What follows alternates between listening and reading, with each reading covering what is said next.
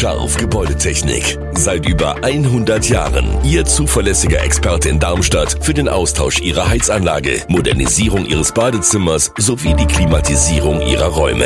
Erwarten Sie mehr von uns, als Sie es gewohnt sind. Scharf Gebäudetechnik.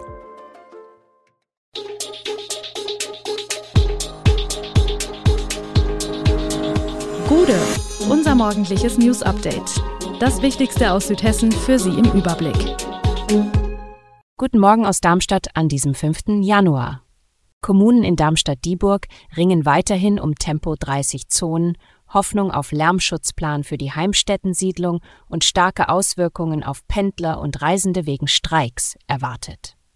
Das und mehr hören Sie heute im Podcast. Obwohl eine Gesetzesreform, die eine Einführung von Tempo-30-Zonen erleichtern sollte, vorerst gestoppt wurde, wollen Kommunen in Darmstadt-Dieburg alternative Wege zur Verkehrsberuhigung durchsetzen.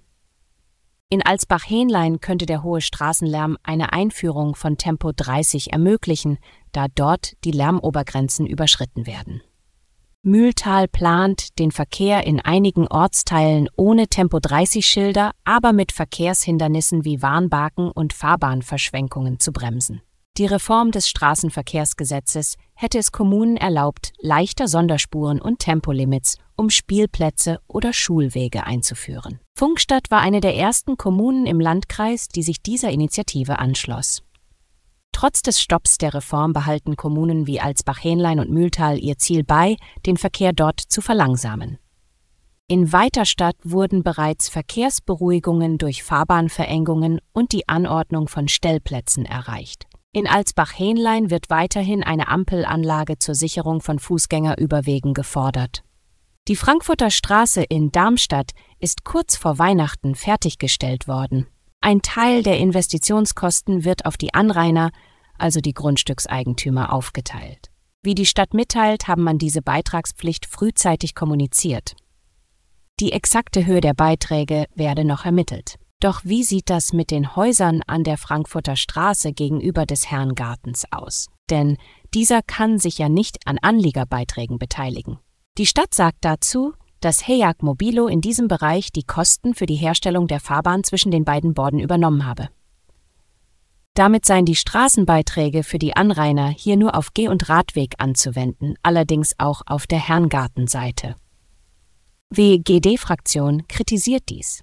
Sie würde ein Modell bevorzugen, bei dem die jeweiligen Kosten der einzelnen Straßen auf größere Teile eines Stadtviertels verteilt werden, statt nur auf die Anlieger des betreffenden Straßenstücks. In Darmstadt wird die Lärmbelastung der Heimstättensiedlung, einer Wohngegend im Südwesten der Stadt, diskutiert. Der SPD-Landtagsabgeordnete Bijan Kaffenberger sieht diese Gegend aufgrund des Verkehrs auf der Escholbrücker Straße, der A5, der Main-Neckar-Bahn und des Flughafens Frankfurt am Main als besonders lärmbelastet an. Kaffenberger kritisiert die mangelnde Umsetzung des Lärmaktionsplans, der auf Lärmkartierung basiert und Lärmminderungsvorschläge entwickeln soll. Die Umweltministerin Priska Hinz entgegnet, dass aufgrund fehlender Grenzwertüberschreitungen keine aktiven Maßnahmen wie Schallschutzwände oder Geschwindigkeitsreduzierungen notwendig sind.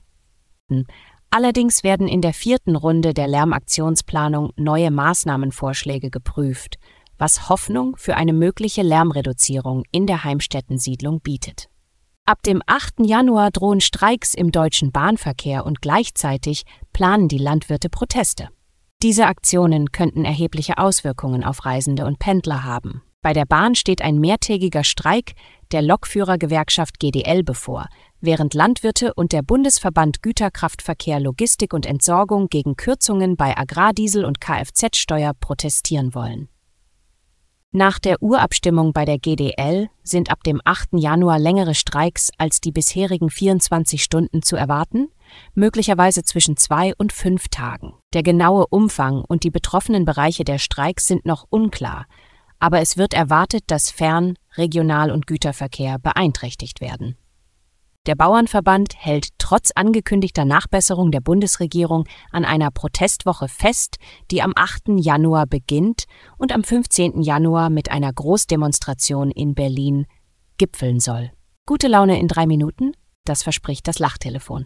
Das ist ein Angebot, das darauf abzielt, Menschen durch gemeinsames Lachen zu einer verbesserten Stimmung und körperlichem Wohlbefinden zu verhelfen. Nach einer kurzen Einführung eines ehrenamtlichen Mitarbeiters und Atemübungen beginnt das gemeinsame Lachen am Telefon, das etwa drei Minuten dauert. Lach-Yoga-Experten glauben, dass künstliches Lachen ähnliche positive Auswirkungen auf den Körper hat wie echtes Lachen, indem es Glücksgefühle hervorruft, Muskeln entspannt und Emotionen löst.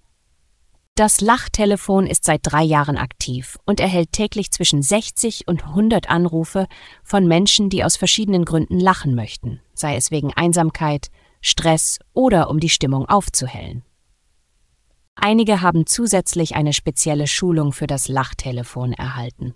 Das Angebot ist anonym und steht täglich von 9 bis 21 Uhr zur Verfügung, auch an Sonn- und Feiertagen.